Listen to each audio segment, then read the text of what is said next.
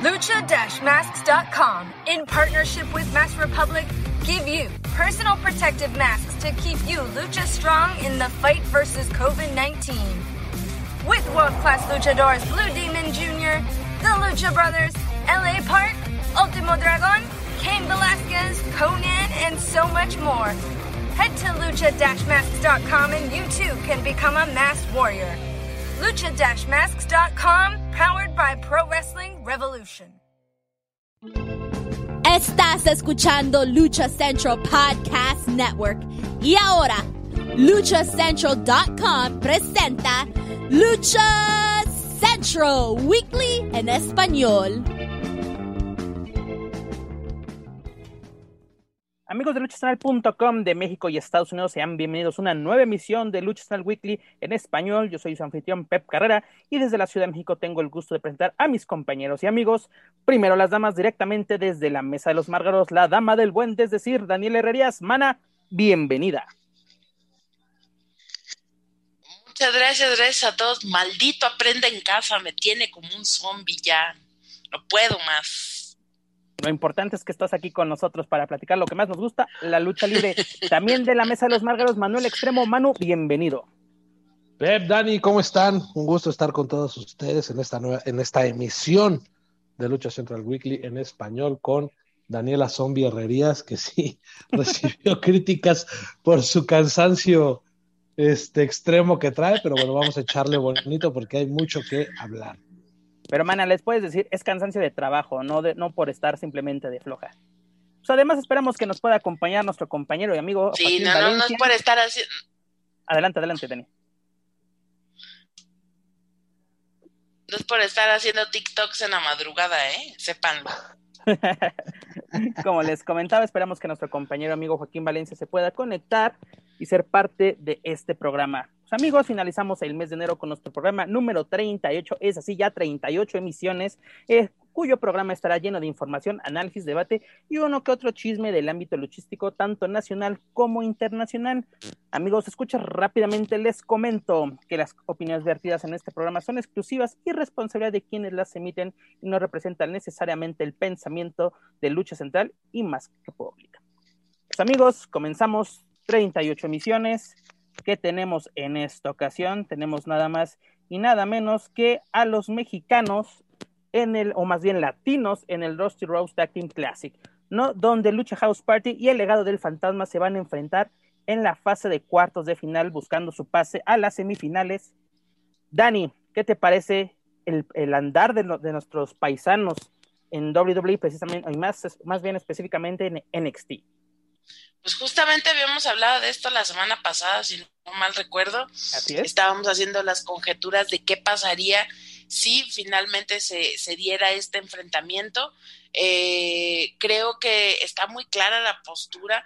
Eh, justo hablaba yo la semana pasada, ay, es que maravilla. Ya me voy a rentar, te voy a hacer tan evidente. Eh, hablábamos justamente de, de, qué pasaría si, si de pronto tuviéramos esta ola o esta ola caliente de los de, lo, de las historias hispanas, ¿no? De las historias latinas, más bien. Entonces, eh, creo que va para allá, creo que este foco, obviamente ya yo creo que ya es redundante hablar del esfuerzo y de lo que tienen que demostrar, porque creo que ya están en un nivel en el que no tienen que demostrar, más bien ya eh, esperan mejores historias, pero creo que sí hoy en Estados Unidos eh, la agenda política de, de, del nuevo presidente creo que sí viene muy marcada desde el punto de vista de los latinos. Digo, nada más voy a hacer referencia a algo como Jennifer López cantando el día en que entró en funciones el nuevo presidente. hablando en español. Eh, Lady Gaga, que se entiende que es, que es un asunto es correcto, así es, Kamala Harris, todo. Entonces yo creo que eh, la agenda viene bien, o bueno, por lo menos lo que se vislumbra en este inicio, viene bien, viene interesante para el punto de, de los latinos. Entonces yo esperaría que siguiéramos con esta suerte de buenas historias.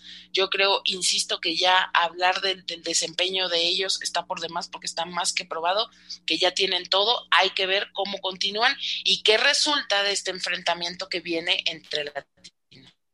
¿A ti quién sería tu gallo, el legado o Lucha House Party? O, más bien, ¿qué te gustaría que avanzara? Sé que es una pregunta difícil, pero tiene que tener una respuesta. Yo creo que mm, ay, no sé, no quiero ser la, la, no quiero ser la maestra del kinder de cualquiera que pase, qué bueno por ellos, ¿no?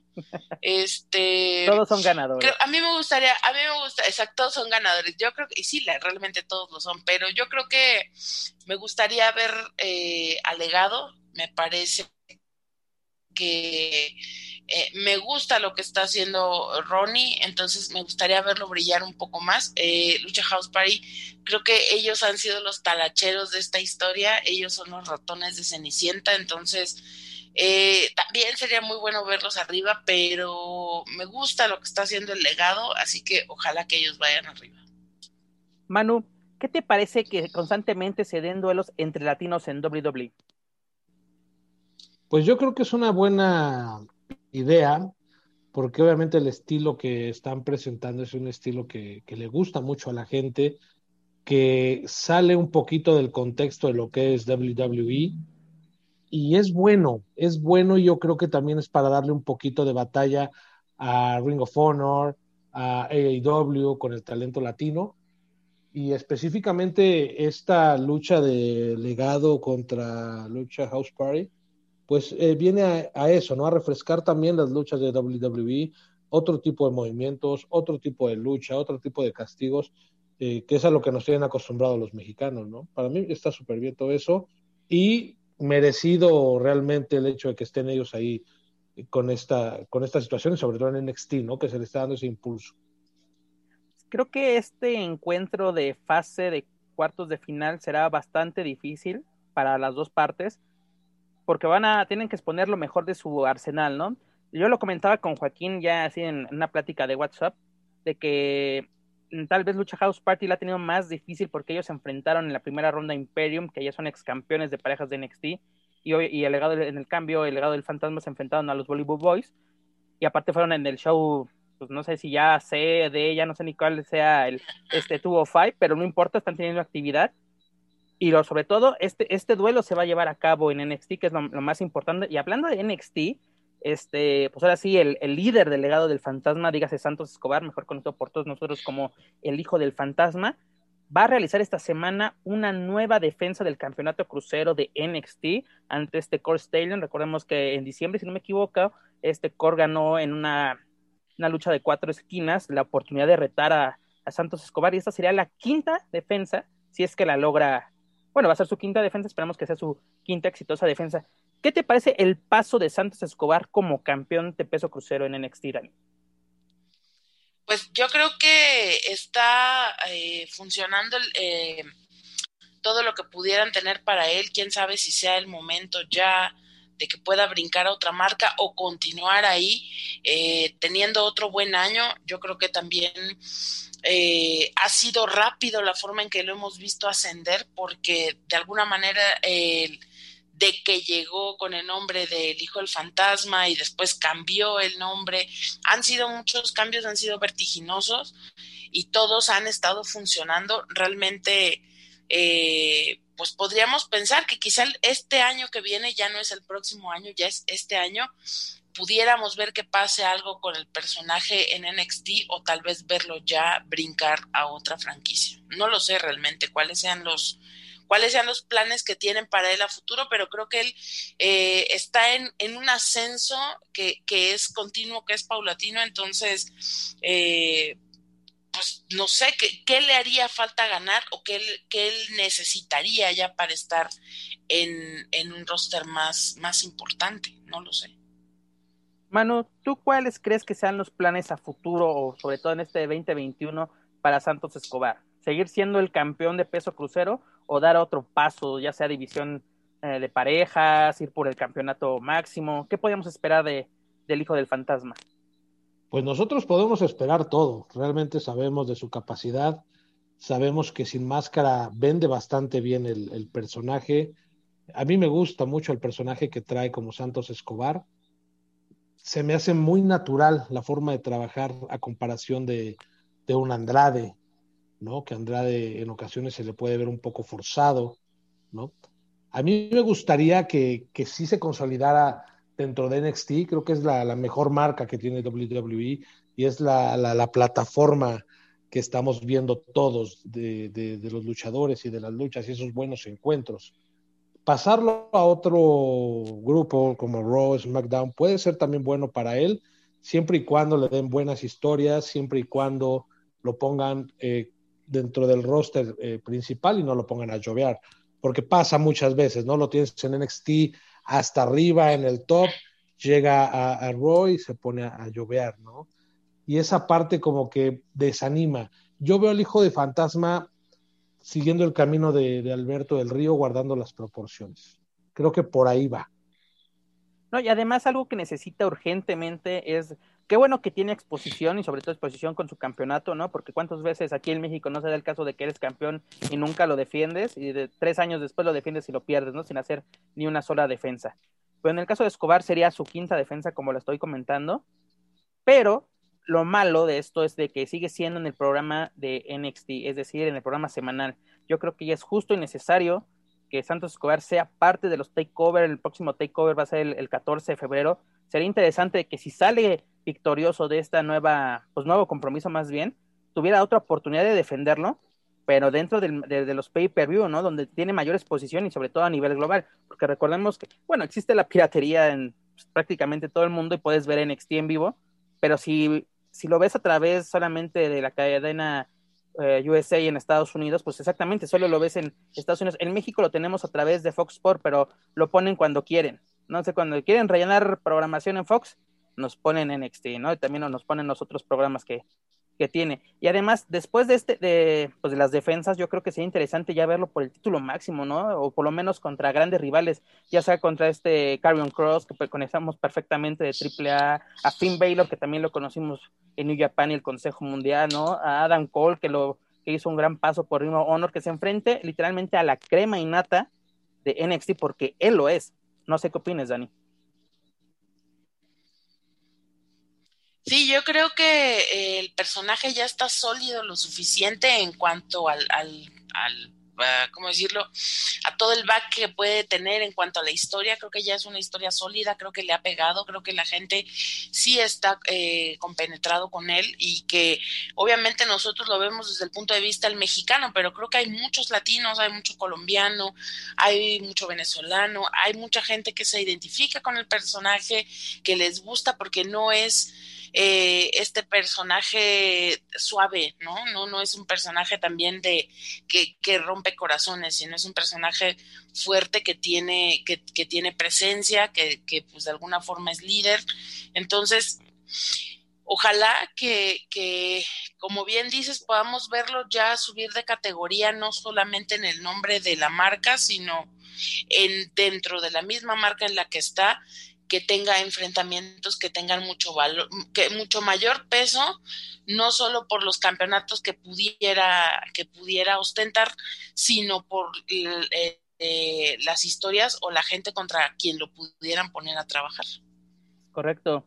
Manu, este fin de semana se va a llevar la edición número 34 del Royal Rumble, donde en la batalla real, no, no ahorita no recuerdo bien cuántos hombres serán, si me dan un segundo les, les doy el dato serán 30, 32. 32. Bueno, yo aquí tengo dos, tengo 30 más bien. Bueno, 30, sí, sí, sí. sí. El punto, Se hablaba siempre del que el 31 era 100 Punk, por eso me quedé ahí con esos números. ¿Sigues esperando que, que regrese el, Chicago Mail? No, yo ya, yo ya me resigné.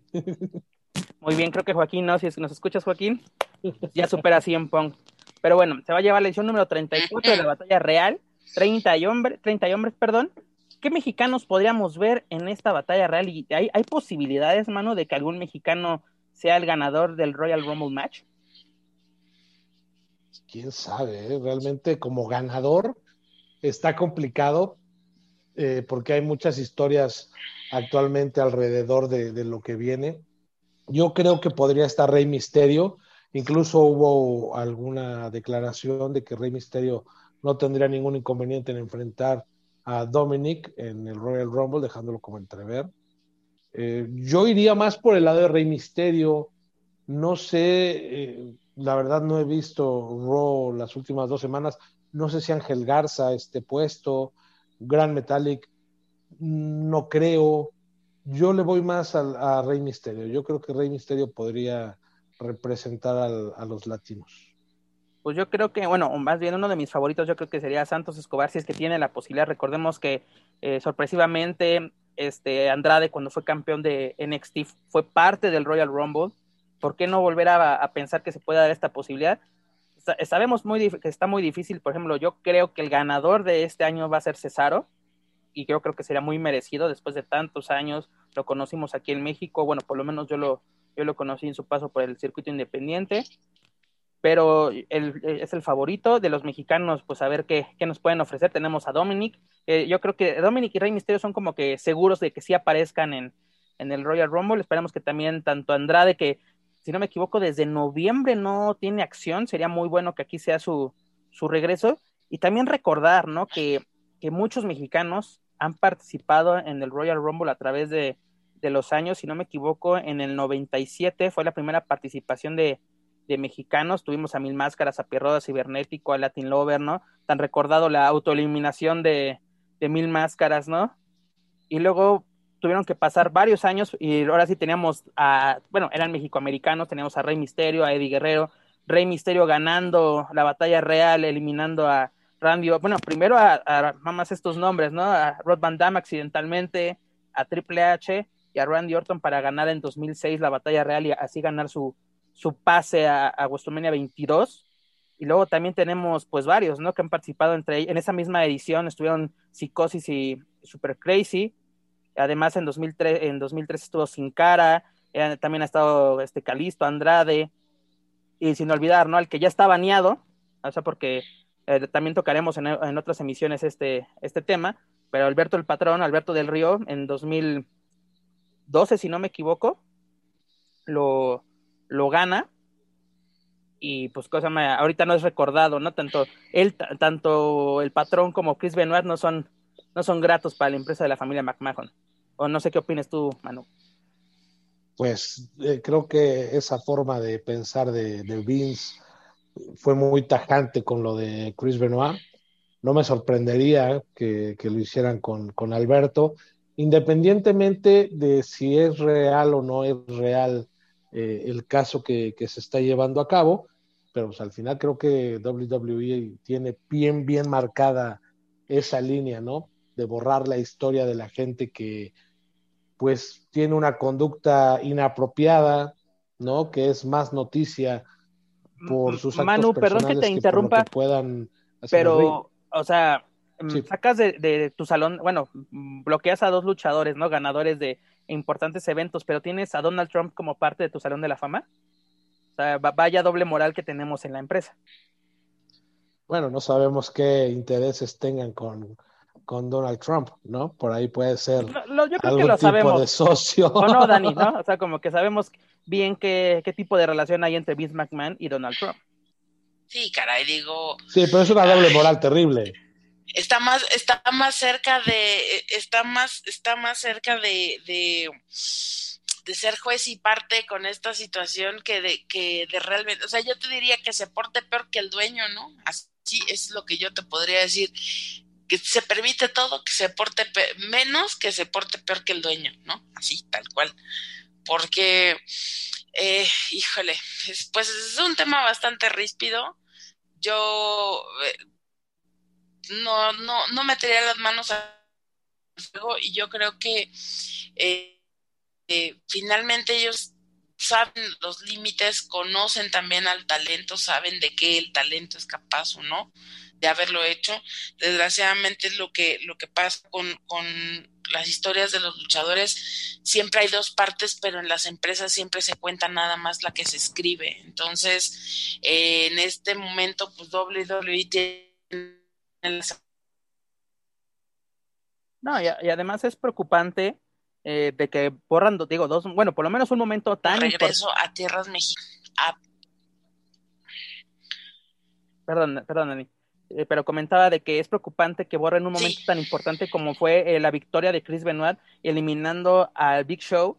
Tal vez decir, será un poquito egoísta de mi parte, pero podemos olvidar un poquito al patrón, ¿no? Es un gran logro en su carrera, porque ganó prácticamente todo en WWE, pero pues lo ganó, ganó el Royal Rumble venciendo a Santino Marella, ¿no? como que impacta más la victoria de Benoit que la de la del patrón, pero bueno, esto fue como que pues la entrada, ¿no? De las grandes victorias de, del patrón, no por nada llegó incluso a ser, eh, llegar a, traer el campeonato de WWE a México, ¿no? Que fue recibido prácticamente como, como todo un ídolo, ¿no? Como se, se le trataba en el, en el Consejo Mundial.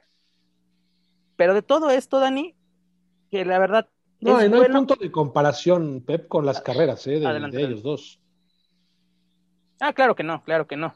Pero aparte, así como que mm, cómo se bloquean y cómo decides quién sí, quién sí es vetado, quién no, o sea, como que es, es muy, muy chistoso, ¿no? Llama, llama mucho la atención y como dices tú, Manu, como dice esta Dani en sus análisis políticos, se presta para muchas cosas, ¿no? estas, estas cosas. Pero bueno, esperemos que este domingo 31 haya mexicanos, haya latinos en Royal Rumble y que posiblemente nos puedan dar la sorpresa, pero si no, que tengan una muy, muy buena actuación. Que destaquen, ¿no? Exactamente, que destaquen, es lo que, lo que necesitamos y sobre todo que, pues, ¿cómo se llama? Se hable, hable ¿no? De los de, de los latinos, te digo, el, se ha dado el regreso de Rey Misterio, Andrade como campeón, esperemos que se sigan se sigan dando este tipo de, sorpresas en el extranjero. Y hablando del extranjero y cambiando de empresa, Dani, adelante. Yo,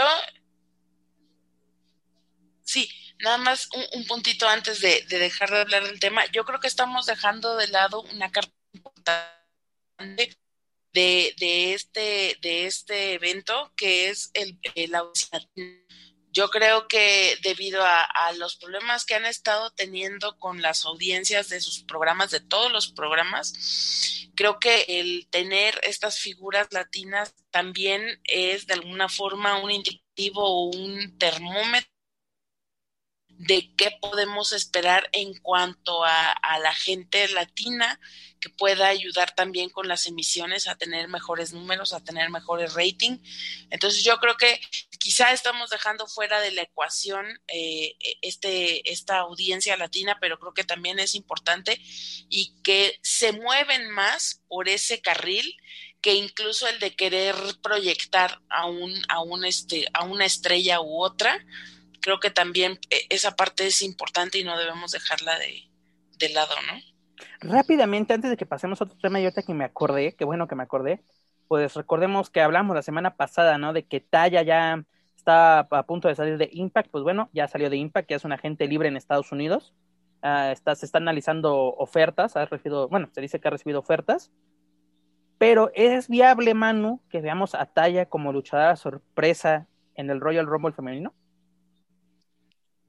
Podría ser, ¿eh? Podría ser y creo que sería, sería algo bastante bueno para su carrera. Ha crecido mucho como luchadora, tiene, tiene mucho que dar. Yo creo que vendría bastante bien tener a Talla en WWE, ¿no? A mí, por ejemplo, ver a, Scarlett Bordeaux, me encanta verla. El personaje que trae con, con Carrion está buenísimo. No, y, además así de que exactamente, ¿no? ha trabajado toda su vida o prácticamente su vida profesional para regresar pues a casa, ¿no? Porque sus inicios en Estados Unidos fueron con en el territorio de desarrollo de WWE, no se le dio llegar al main roster y pues ahora sí un paso por México, un paso por Independientes de Estados Unidos, por Impact, siendo campeona, no teniendo el, reinado más, más largo como knockout, pues como que tiene ya podía regresar con, con grandes credenciales, ¿no, Dani? Aunque también está la posibilidad de verla en AEW.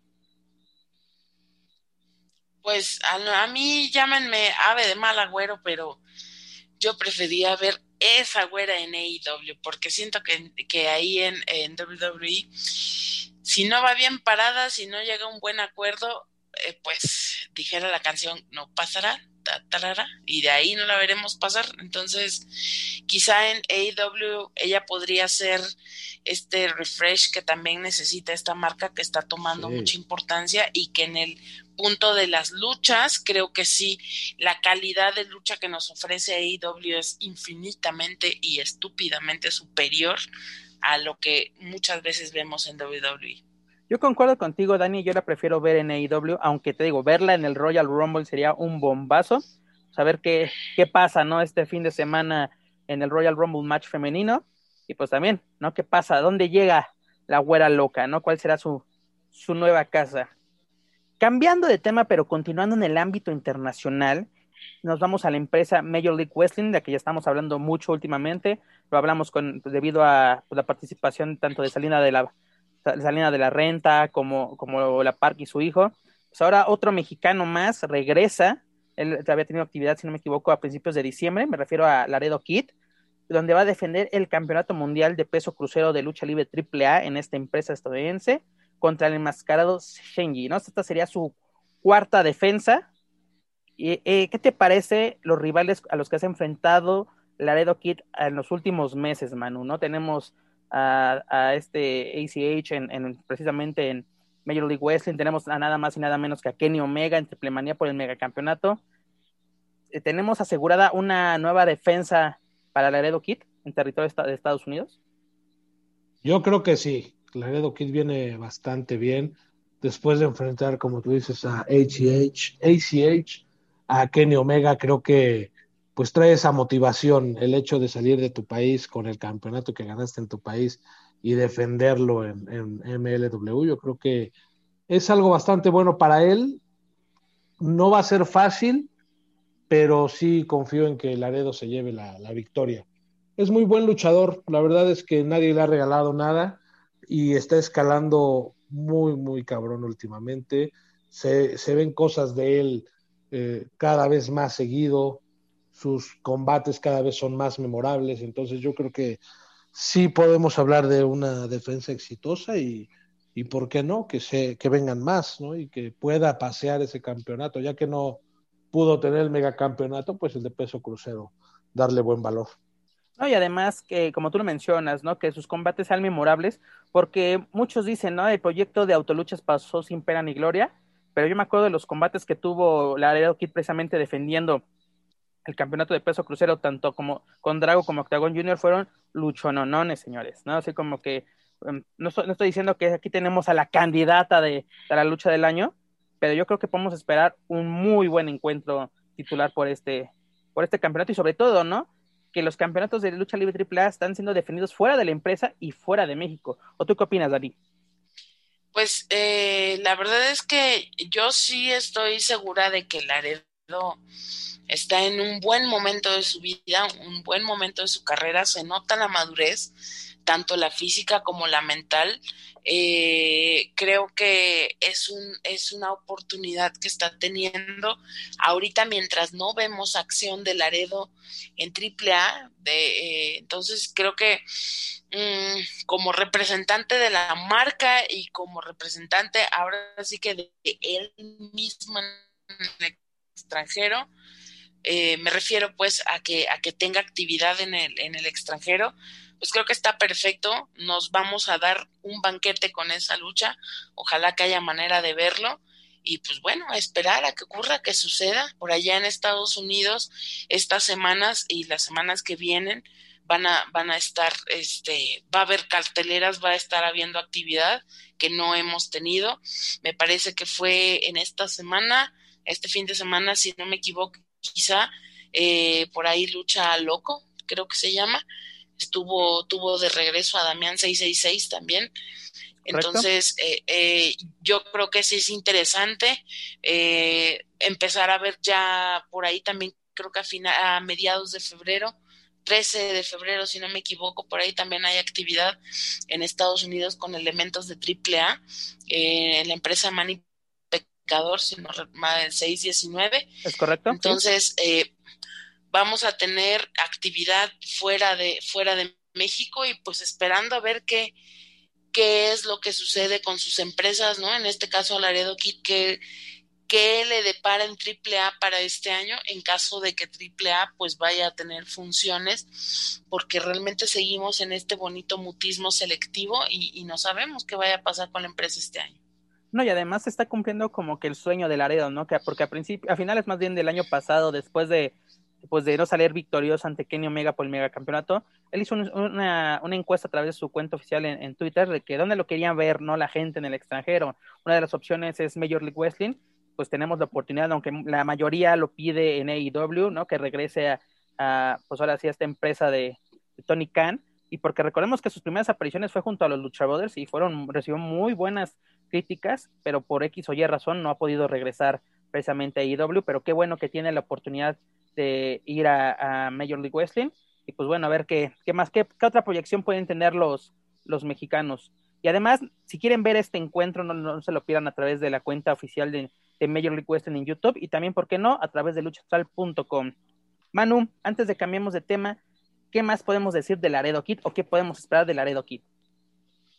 Pues mucho, la verdad es que a Laredo Kid yo lo conozco desde que llegó a, México. Es increíble esa este, evolución, por recomendación de, del doctor Cantú, sí, la evolución es increíble desde el equipo, el equipo era horrible, pero su trabajo era, era increíble. De hecho, en, en ese tiempo no había real fuerza aérea. Él fue uno de los fundadores cuando llegó Rey Cometa, cuando llegó de Puebla eh, Superfly, cuando llegó Nemesis, este, que esa fue la, original, y siempre destacó más Laredo Kid, siempre esos lances hacia afuera, los tornillos, la de 450 grados, eh, tantas y tantas cosas. Eh, aparte la lucha de, de, Laredo es buena, los castigos que hace, sabe llavear, sabe trabajar bastante bien. La rapidez que alcanza con sus movimientos es brutal. Sí. Es brutal. Y, además tardó, tardó muchísimo. Yo creo que, imagínate, eso que te estoy diciendo es en el 2002. Es que vino y se fue, o sea, vino y se fue, tuvo como un recesito, ¿no? Y ahora lo está logrando. Yo creo que Laredo Kid, su futuro debe de estar en AEW. La función de Triple Manía, donde vino John Box y Kenny Omega contra Laredo y Lucha Brothers, el, que mejor lució para mi gusto fue Laredo. Y tenerlo contra Kenny Omega, eh, prácticamente estelarizando una triple manía por el megacampeonato, no quedando mal, porque muchas veces quedan mal, ¿no? Eh, el tipo de lucha o el nerviosismo influye, pero no, le tosió de frente y yo creo que ya está listo y vienen cosas muy buenas para él, porque calidad la tiene de sobra. No, y aparte lo más impresionante es la resistencia física, no puede dar combates hasta de media hora no nos quejamos que luego tenemos duelos titulares, por, bueno, por obvias razones de tiempos de televisión, de 10, 15 minutos, ¿no? De 20 minutos tiempo máximo. Pero luego podemos tener luchas hasta de 30 minutos, donde vemos encuentros 4x4, ¿no? Donde está lo que todo el mundo quiere ver, lances, quiere ver castigos de poder, ya veo contra ya veo, ¿no? Es un, es un luchador totalmente completo. Y hablando de luchadores que son muy completos, cambiando de empresa, pero continuando en el ámbito internacional, Dragon Lee tiene una nueva defensa, hablábamos la semana pasada, ¿no? De que ya eh, tenía una nueva defensa, si no me equivoco, su cuarta defensa como, como campeón este, mundial de la televisión de Ring Honor, y ahora lo va a defender contra Brian Johnson, ¿no? Este Dragon Lee, que bueno, está teniendo mucha, mucha actividad en Ring Honor. ¿Fue acertada la decisión, Dani, de arriesgar todo por, por irse esta empresa de Estados Unidos? Pues mira, tan, tan acertada, tan acertada es que cargaron literal hasta con el perico. Entonces, pues bueno, hoy, hoy este, los Muñoz están con todo, man, apoderándose del mundo. Pero, pero cabrón. Entonces, eh, la verdad es que justamente antes de, antes de que cambiáramos al, al, al tema de, de, Dragon Lee, yo eh, está a punto de decir, ojalá que, que este año pudiéramos ver un Dragon League contra, contra Laredo Kid de la forma que sea, en la modalidad que sea, en la empresa que sea. Ojalá pudiéramos llegar a eso porque la verdad creo que los dos podrían dar una gran, gran, gran, eh, gran lucha, pero creo que este año es un año de consolidación. Yo creo que Dragon League igual, eh, insisto, ya no estamos en el momento de demostrar su capacidad, ya creo que su capacidad está demostrada, mucho más con Dragon Lee, también ese encuentro que tuvo en algún momento con Kenny Omega lo catapultó a, un, a un nivel en el que no ha bajado y creo que continúa. La verdad es que se nota la disciplina, se nota que, que la pasión que los que, envuelve a los Muñoz, no solamente a, Dragon Lee, sino también a, a Rush, pues ahí está, está rindiendo frutos y creo que los más eh, felices o los más orgullosos deberíamos de, ser todos nosotros porque finalmente, bueno, obviamente el trabajo es suyo y, los logros son suyos, pero finalmente es el sueño de por fin ver otra vez esta ola de muchos mexicanos triunfando en el extranjero, entonces esperemos solamente que continúen, que continúe la racha de, de, de estas historias y de estos eh, enfrentamientos y defensas, en este caso del campeonato Costenta, y que vengan cosas mejores, que se dé la oportunidad de retarse a sí mismo y de poner todavía un poquito más para poder desarrollar todavía más lo que puede hacer arriba del ring.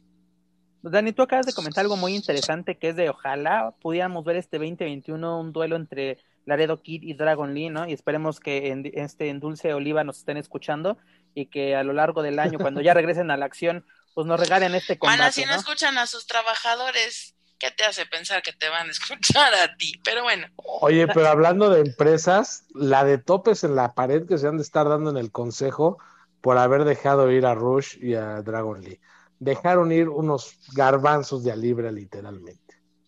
Hablando de, de, de esta salida, ¿cuál crees, Manu, que ha sido la fórmula tanto de Rush, o más bien en este caso de Dragon Lee, para brillar más en el extranjero? Tanto no vemos a, Dragon Lee eh, su, paso por New Japan, su paso por Ring Honor y en una, una, que otra promoción independiente en Estados Unidos. ¿Cuál ha sido la fórmula para brillar? Porque vemos que hay tantos luchadores mexicanos en el extranjero, pero muchos no logran brillar como lo está haciendo Dragon Lee hoy en día? Pues yo creo que Dragon Lee siempre ha brillado por, cuenta propia, su talento, su, su, forma de luchar ha sido su carta de presentación a comparación de Rush, que Rush siempre fue más ese rudo, el no pasa nada y la llave ingobernable. Yo creo que causó mucha polémica, lo llevas a Ring of Honor, ves que tiene muy buena lucha porque tiene muy buenas bases, pero yo creo que en el caso de Dragon Lee ha sido su trabajo bien merecido y yo creo que la verdad le quedó chico el consejo a Dragon Lee. Salió justo en el momento para poder explotar porque ¿quién te dice que si siguiera ahí y no hubiera pandemia, este año ya le hubieran quitado la máscara? No sé, quiero pensarlo, ¿no? Ya ves que todo puede pasar en la serie estable, pero fue, fue a tiempo, la verdad es que fue justo en el momento para él. Vamos a decir que fue justificado arriesgar tu participación en el aniversario del Consejo Mundial para irte a las grandes ligas, ¿no?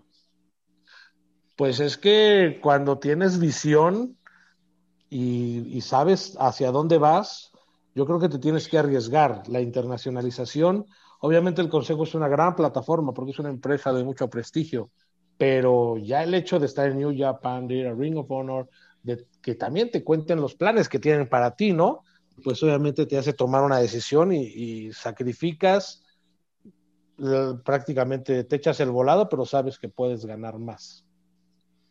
Dani, el sacrificio, en pocas palabras, ha valido la pena, ¿no? Y como dices tú, hasta con el perico. Ya es una draga, es una draga 360 ya mi Dragon Lee ya está más allá del bien y del mal, la verdad. Sí, ya. Ya, mira, ya, ya truena las uñas como mis dragas, de la, de la más draga. Ya, la verdad es que eh, tanto en el personaje como, como en, el, en el desempeño y el desarrollo, la verdad, yo no sé si la empresa le queda chica, les habría quedado chica a los Muñoz en el Consejo Mundial. Lo que sí creo es que la serie y estable es la serie y estable porque es la serie y estable. Entonces yo creo que estos dos jóvenes que necesitaban poder pues de alguna forma reventar para poder llegar a otro nivel, difícilmente lo habrían podido lo, lo habrían podido hacer en tan poco tiempo dentro del Consejo. Quizá porque la calidad la tienen, habrían podido, pero habrían tardado mucho más años y posiblemente eh, estaríamos hablando de otras situaciones. Yo creo que eh, desgraciadamente los mexicanos y mucho más en la lucha libre seguimos viviendo bajo el estigma de, la marinche, ¿no? Es de vale más el extranjero cuando, cuando viene, pero vale todavía más el mexicano cuando va, se pasea, logra todo y regresa, ¿no? Entonces, aquí no se puede ser México todavía no, literal, no estamos preparados para esta conversación, muchachos. No dejamos ser profetas en su tierra a los luchadores caso el que quieras me digas, ve los Lucha Brothers, ¿no? Aquí los tuvimos, es que los tuvimos, eran nuestros y los dejamos ir. Entonces, para darles ese trato de superestrella que merecen. Y creo que también, a lo mejor es un tema bobo si tú quieres o superficial, pero vamos siendo claros, ¿cuánto le pudieron haber ofrecido allá que aquí no se lo iban a ofrecer ni de día ni de noche? O sea, ni AAA ni el Consejo quizá hubieran pagado lo que en este momento eh, se estén ellos cobrando y si a lo mejor los eh, contratos no fueran tan jugosos, que lo dudo en el extranjero, todo lo que ellos pueden recibir de prestaciones y de cosas y mm, es, es, otra forma de ver la industria. Entonces yo creo que eso merece la pena, merece la pena el salir, el ir, el ver cómo se hace en otros lados y, y, y si en algún momento ellos deciden regresar cuando ya estén más grandes, seguramente aquí los, los estarán esperando, ¿no? Yo, yo creo que son personas que tienen visión que están preparados, ¿no? Así eh, eh, fue toda una camada estelar, literalmente, la que, la que hoy está en estas empresas extranjeras. Así que bueno, vamos a esperar, vamos a esperar qué sucede este año, pero creo que ojalá maldita pandemia que ya se acabe para que nos deje ver lucha libre en paz.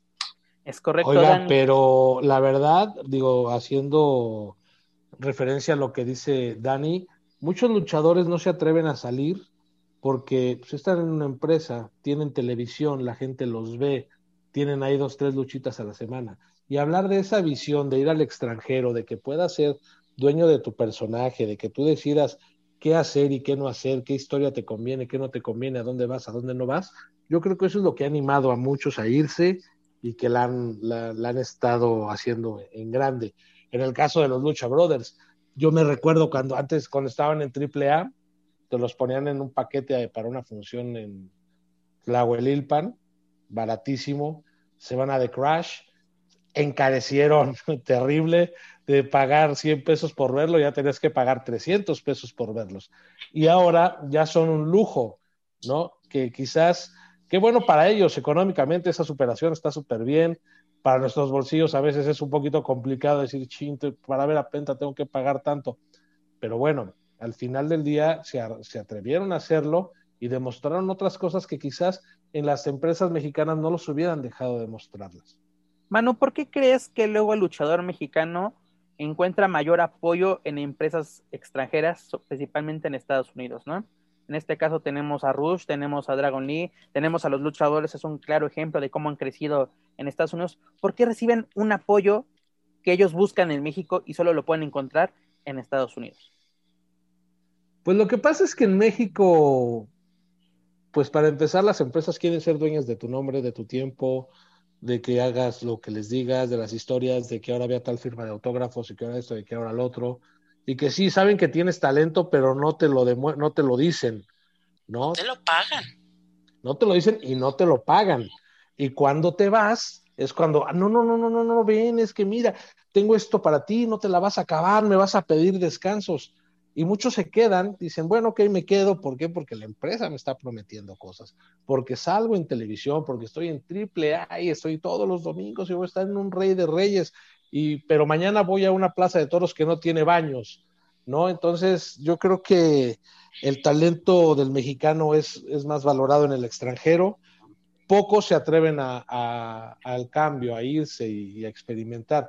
Yo creo que si el 20% del talento mexicano se atreviera, podríamos tener muchísimos más este, mexicanos en el extranjero triunfando. ¿eh? Dani. Yo voy a decir, yo voy a decir algo que suena cruel, pero si no aprendieron de la historia de la parca, entonces no aprendimos nada, ¿eh? No han aprendido nada, mana. No han aprendido nada. Pero mira, yo te quiero preguntar, ¿por qué luego el aficionado mexicano sataniza al luchador que quiere salir al extranjero, ¿no? Que lo, lo tachan de malinchista, de oportunista, incluso hasta de vendido. Pues yo creo que aquí es un, es un pedo proyección personal de, de, del aficionado que, que, rechaza lo que no puede tener en, en su en, en, su proyección guanabicera, ¿no? La lucha libre, yo lo he dicho muchas veces, Eh, creo que después en este país, después del fútbol, después del narco, creo que estas... Eh, estos emblemas o estos personajes se vuelven aspiracionales. Entonces muchas veces eh, tenemos, yo no sé, esta idea arraigada y estúpida, eh, entiéndase lo que promueven las chivas y anexas, ¿no? Del, ah, malditos malinchistas, no pelean por su patria, no, no les es suficiente el terruño nacional. Y yo creo que no se trata de eso, se trata de que al contrario, si tienes luchadores, si tienes eh, atletas que están preparados al 100%, que su, cal, su calidad de, de, de, desarrollo como deportistas está en juego, porque realmente la industria del deporte está creciendo, pero a pasos de bebé y solamente entre uno y otro, entiéndase AAA y Consejo Mundial, porque vamos a ser honestos, aparte de AAA y del Consejo, ¿qué otra empresa nacional de lucha libre pudiera darte el impulso, la proyección, eh, la estabilidad económica para ti como luchador, de decir, claro, yo dejo mi, yo dejo mi trabajo y me dedico 100% a la lucha, ¿no? O sea, yo creo que esa parte todavía no cambia que así como existe ya hoy la Universidad del Fútbol, que yo sigo viendo exactamente todo igual, no entiendo para qué funciona, ¿no? Digo, yo no veo como 50 eh, grupos, equipos nuevos de fútbol que estén peleándose las ligas, ¿no? O sea, eh, salvo una que otra cosa, pero acá igual nos hace falta profesionalizar y la gente que llega a satanizar a estos luchadores que tienen la intención de irse, yo creo que más bien están proyectando problemas personales, decir, güey, yo no lo puedo hacer. Y mi, mi proyección de, de, de wannabe se quiere ir, a mí no me alcanza para irme, ¿no? Y quizá de ahí venga esta molestia de por qué él lo hace y yo no puedo, ¿no? Es más bien como este rollo arraigado de, de, los cangrejitos de la cubeta, ¿no? Entonces yo creo que eso tiene que cambiar, tiene que estar cambiando porque hoy la forma de demostrarlo, ya estamos en un, aunque suene a canción, pero ya estamos en un mundo globalizado, entonces ya, o sea, ya no puedes pensar que que siendo el rey de tu colonia o el rey de tu país, ya con eso la hiciste, ¿no? Ya creo que hoy para que un deportista o un entretenedor de, de este calibre de luchadores pueda probarse a sí mismo la valía que tiene, pues sí tiene que salir a otros lados, tiene que, ahora sí que demostrar que el que es perico donde quiera es verde. Y no estoy hablando de otras cosas, sino de que si hace bien su trabajo, puede hacerlo en otros lados. Sino es que aquí en la lucha libre hay que decir las cosas completas, porque si no. hay que, ser, hay que ser claros y concisos, ¿no?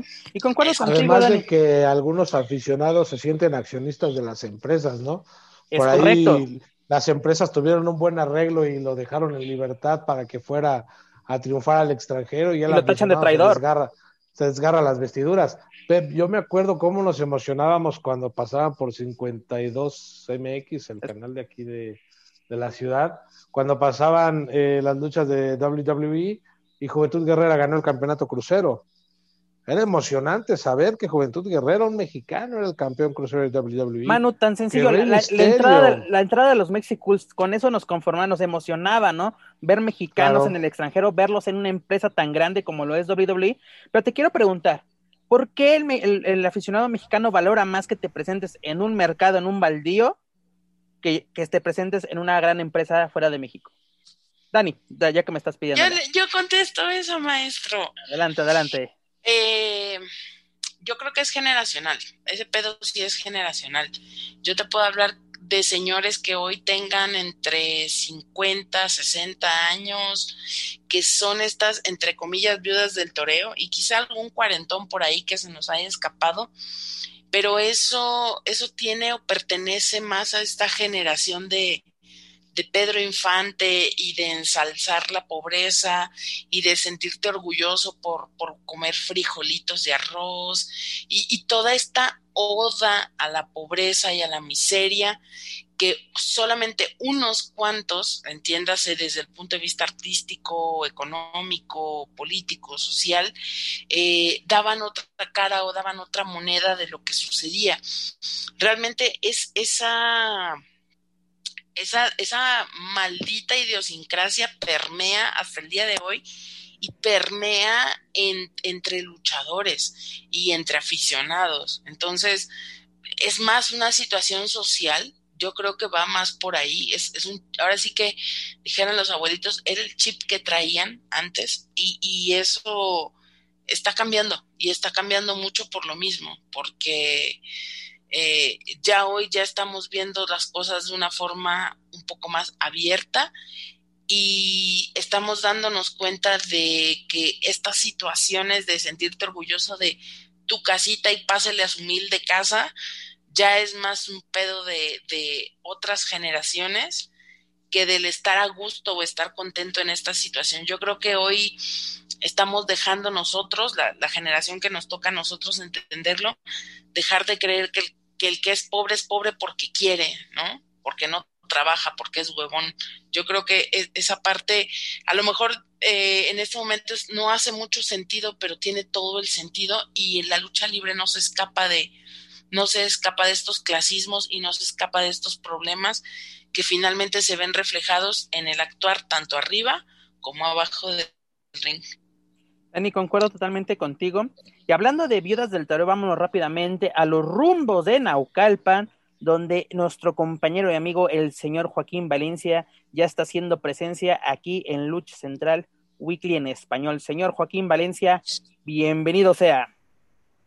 Pues ya con el, report, el reporte Naucalpan de cada semana. Hola, Pep. Hola, Manu. Es un gustazo, como siempre, estar aquí con ustedes. Pásanos el reporte vial.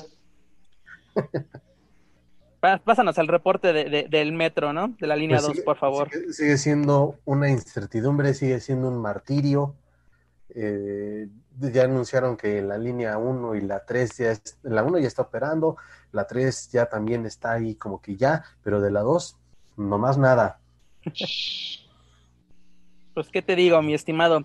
Rápidamente ya, y perdón que te, te, te, tome, te quitemos la palabra, Manu.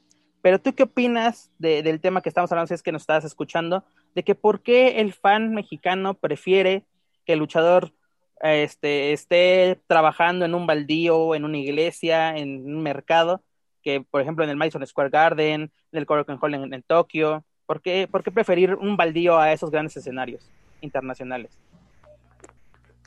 Híjole, está interesante el tema, eh, pero creo que, pues porque muchos tienen como objetivos y primero estar, este, pues, mm, híjole, pues quizá destacar, destacar primero aquí. Y ha habido casos, ¿eh? incluso digo, no, bueno, creo que fue un poquito extremista de, de, de, ser de mucho como que de tianguis, como que de mercado, etcétera, pero incluso de que se han presentado en arenas de mucha tradición y porque he platicado con algunos eh, luchadores que prefieren estar así, a, arriesgarse, a seguirse preparando, a ir a probar suerte en otro lado, dar el brinco a, otros rumbos. Eh, pues es un, quizá lo más como conformismo. Pues aquí la tienen fácil, entre comillas. Eh, en fin, son muchos factores, pero el principal creo que es por, por, por conformismo y porque creen que pues, con lo que tienen es suficiente. Mano, Referente al aficionado, yo creo que es el sector que no conoce la lucha americana y no sabe de todas las cosas que se pueden ver por allá. Hay, hay aficionados mexicanos que no saben qué es el Wrestle Kingdom, ¿no? Y, y, han salido combates épicos y grandes luchas. Yo creo que es eso, es la falta de conocimiento de lo que hay en el extranjero y de las cosas que sus ídolos que tienen acá pueden lograr allá y, y toda esa amplia gama de castigos que van a aprender y que en algún momento van a, regresar a México y lo van a demostrar en el Deportivo Peñoles. Además de que, bueno, pues es más fácil tenerlos aquí al alcance de tu mano y, darles una cromeada ahí en el Deportivo Pavón que luego ir al Palacio de los Deportes que ni siquiera te pelen. Eh, Joaquín mencionaba conformismo. El luchador, ahora cambiando al luchador, el luchador muchas veces en el extranjero puede sufrir el famoso síndrome del jamaicón?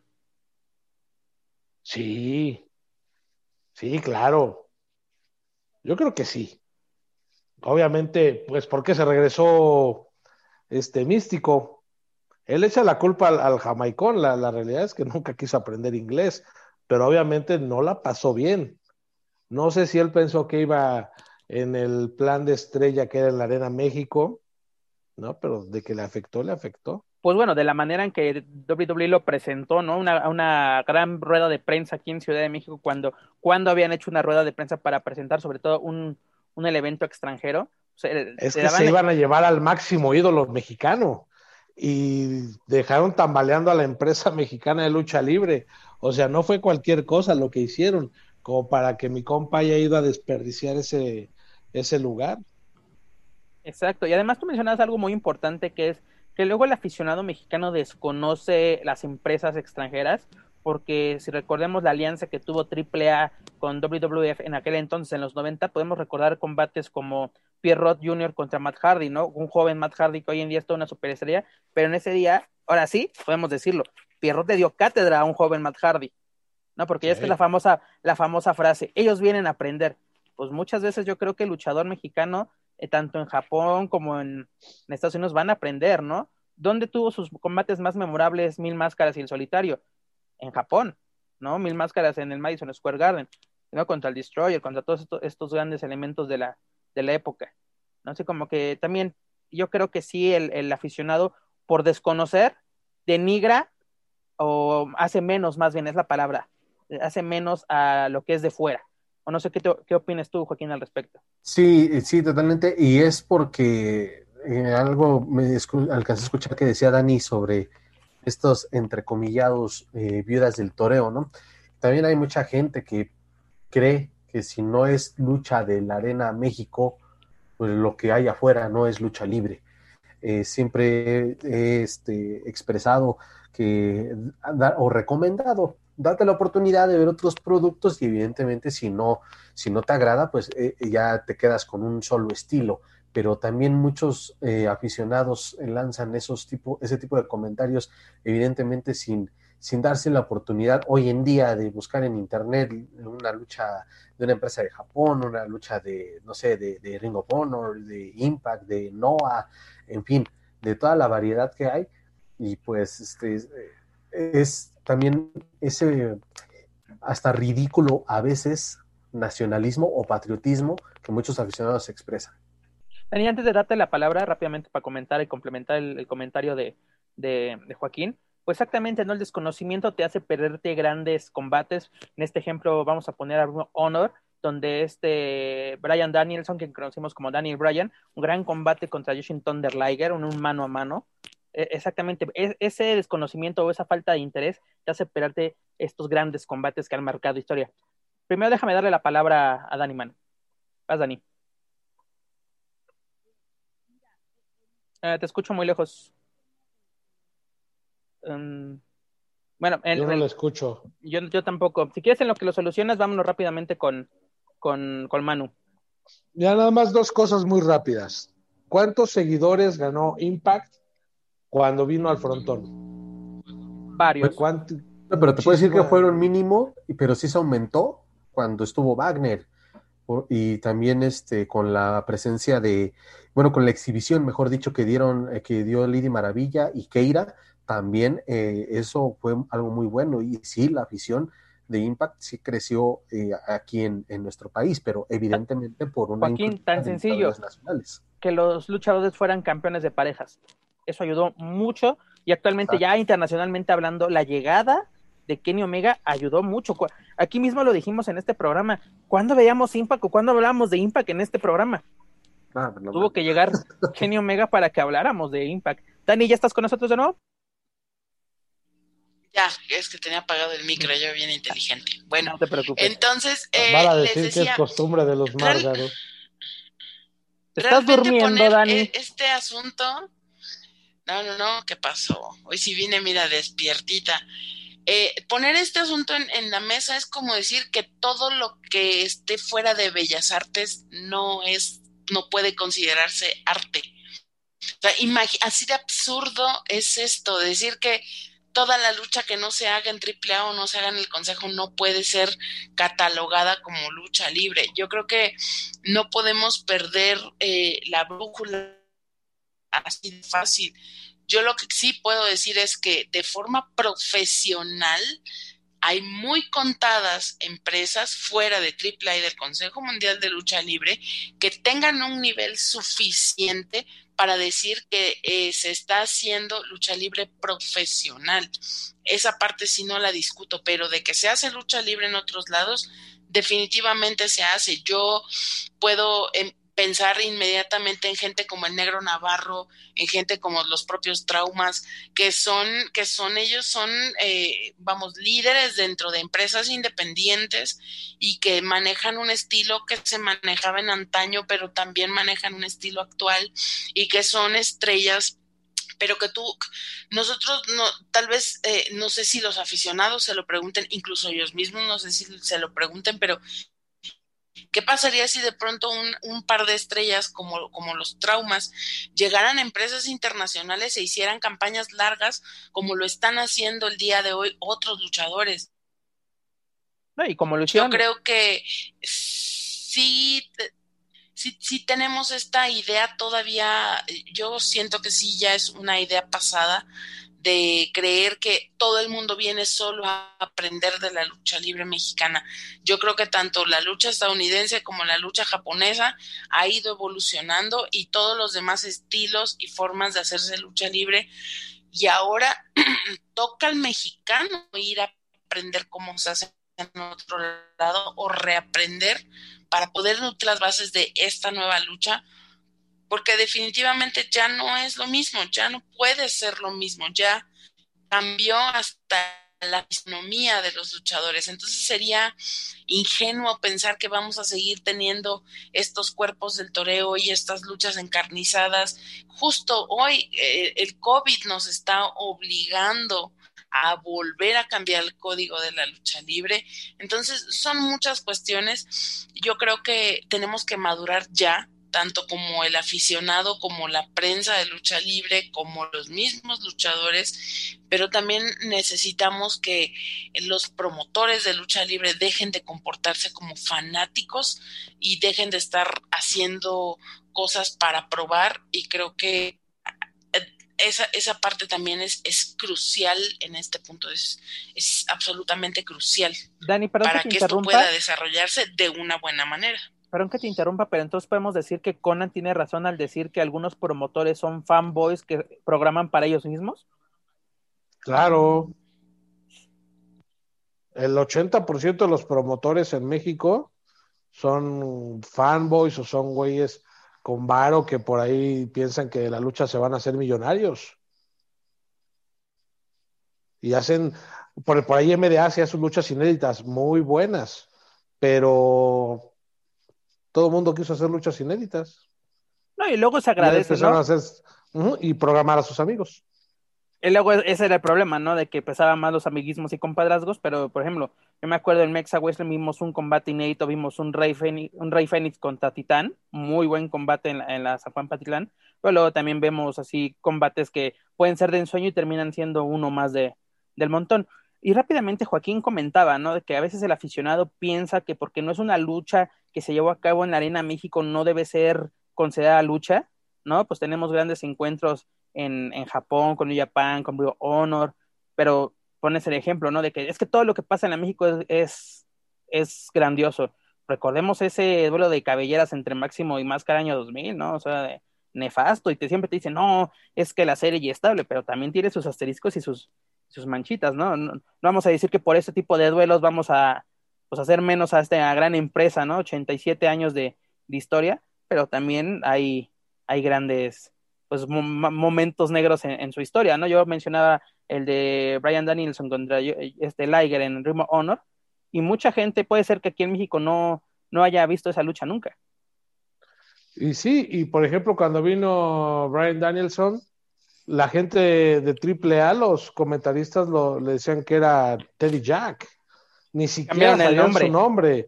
Eh, Teddy Jack, Teddy Jack, y nunca, o sea, dio una demostración de lucha libre con Ricky Marvin eh, increíble. Eh, creo que fue un momento el mejor de Triple Manía, donde sí vimos lucha en ese, en ese evento. Y los comentaristas se la pasaban echando desmadre y ya cuando le da una patada a Ricky Marvin a, Brian, dicen, ay, tremenda patada para Teddy Jack. Neta, o sea, ni siquiera tus propios comentaristas saben quién viene. Está cadijo, ¿no? Y hablando, y, qué bueno que tocas el tema de, de, este Danny Bryan, pues el siguiente tema, ¿no? Y ahora sí llegamos al ámbito eh, mexicano, el ámbito nacional, donde esta superestrella de WWE menciona que quiere ser parte de un aniversario del Consejo Mundial, ¿no?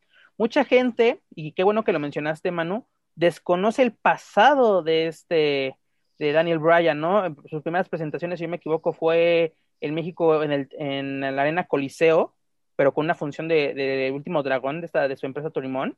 Torimón, sí. Y, y, luego en Triplemanía, ¿no? Y ha tenido su, su breve paso por, por México, no desconoce para nada el, estilo mexicano. Pero Joaquín, ¿qué te parece? Aparte de que no es la primera vez que lo mencionan, ¿no? Ya tiene años, años, fácil unos cuatro años, este, haciendo esta mención de que le gustaría, yo me acuerdo la primera vez que lo mencionó, dijo que le gustaría apostar su cabellera cuando tenía una, pues, una larga cabellera, o sea, digna de, apostarse.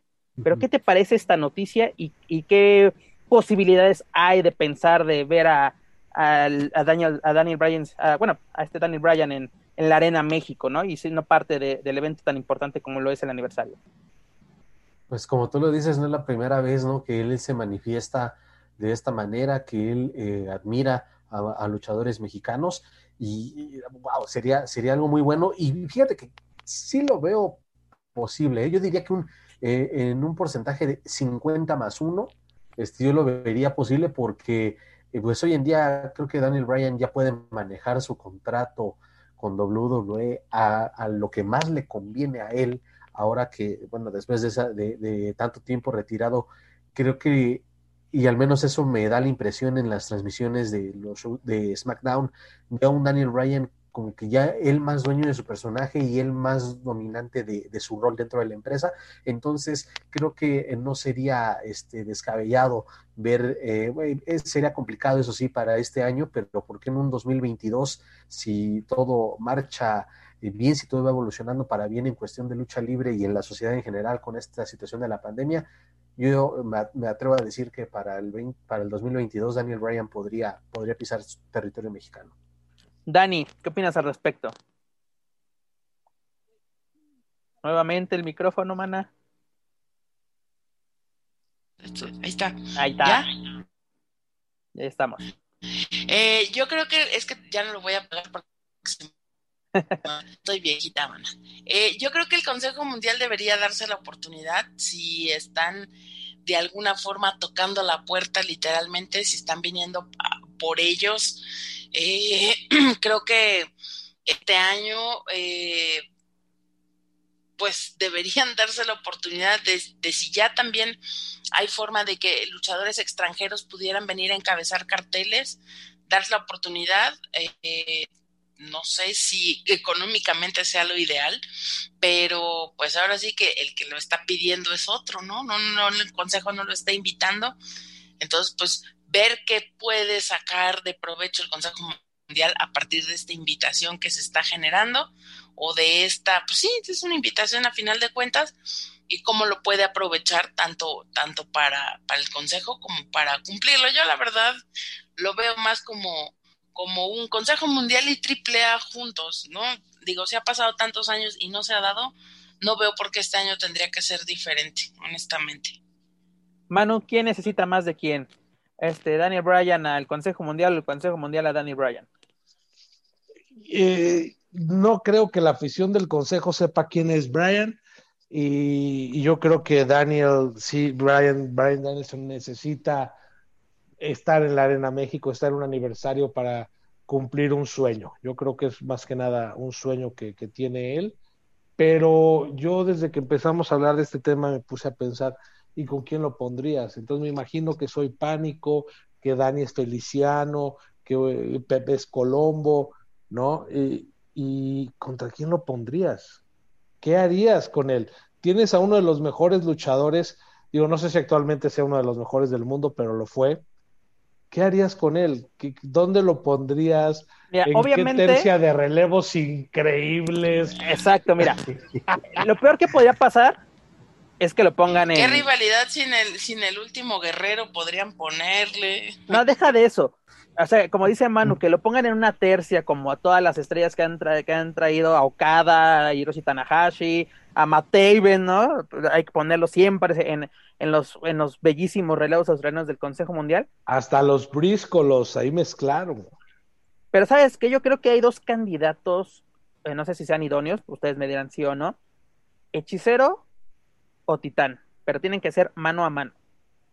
Híjole, pues cualquiera de las dos sería muy buena, ¿eh? Pero yo, yo digo ya, este, imaginándonos, ¿no? En ese, en ese sueño guajiro, pues si Titán sigue eh, con ese buen ritmo, eh, ese, esa constante, constante desempeño en ascenso en su carrera, podría ser, pero igual con Hechicero sería un, un agasajo. Y regresándome un poquito eh, sí, eh, coincido con Manu de, sí, Daniel Bryan eh, cumpliría un sueño, pero imagínate, digo, si ya hoy en día, este, aunque no le, aunque no le gusta la afición, pero ahí también yo creo que tendría que ver, o tendría que ver, este, que, de qué manera le haría publicidad todas las televisoras que, se, que ya transmiten las funciones del consejo, ¿no? Este, muchos ya, bueno, ya tienen experiencia transmitiendo WWE, entonces por lo menos esa gente debería saber y ahí poder manejar una buena promo pero bueno, insisto, ya no estamos imaginando. Pregunta mucho. Para, para todos. Sí, exactamente, estamos, adelantando estamos adelantándonos demasiado.